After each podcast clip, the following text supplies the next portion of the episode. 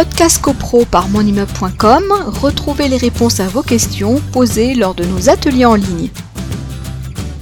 Est-ce que l'Assemblée générale est valable si le procès verbal n'est pas signé? La réponse est euh, tout à fait affirmative. C'est un des éléments d'authentification du procès verbal, mais ce n'est pas l'élément essentiel et unique d'authentification du procès verbal. Ce n'est pas parce que le procès verbal n'est pas signé que l'Assemblée générale serait pour autant euh, nulle. Alors, le, rédactionnel euh, ancienne mouture, c'était donc en fin de séance, il est signé par le président, le secrétaire et les, et les scrutateurs. Et puis, le nouvel article 17 nous dit que maintenant, le procès verbal est signé, je cite, à la fin de la séance ou dans les huit jours suivant la tenue de l'Assemblée générale par le président, le secrétaire et les scrutateurs. Donc, on n'a plus une obligation de signer le procès verbal à la fin, euh, il peut y avoir euh, un, délai de 8 jours, ce qui peut présenter un avantage lorsque euh, c'est signé peut-être trop rapidement à la, fin de l'Assemblée générale et qu'une erreur matérielle a pu se produire. Ça permet d'avoir un, petit délai de réflexion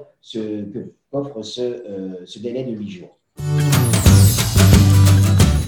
Podcast CoPro par monimmeuble.com, retrouvez les réponses à vos questions posées lors de nos ateliers en ligne.